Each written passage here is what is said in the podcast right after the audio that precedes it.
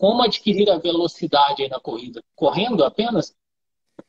Cara, não, não, não é só correndo, mas é basicamente com a consistência dos seus treinos, tá? Você mantendo treinos consistentes. Se você vê que você atingiu um platô depois de um certo tempo de treinamento, que você não consegue passar daquilo, aí é bom você rever o seu treinamento que você está fazendo alguma coisa errada.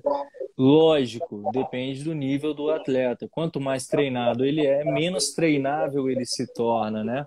Mas quando você é um atleta iniciante, só com a própria constância da corrida, com os treinos certinhos, com as recuperações certas, os estímulos certos, você vai evoluindo sem maiores mistérios, sem loucura, sem ter que fazer 10 tiros de um minuto em rampa a 13 graus, sem ter que puxar um, um, uma, um, uma, um pneu, né?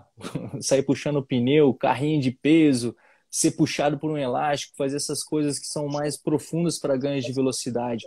Mas você entendendo já essa questão da coordenação motora também vai te ajudar muito nos seus estímulos fortes, né? nos seus treinos de velocidade, aqueles estímulos rápidos de 15 segundos, 20 segundos de estímulo correndo mais rápido que você consegue.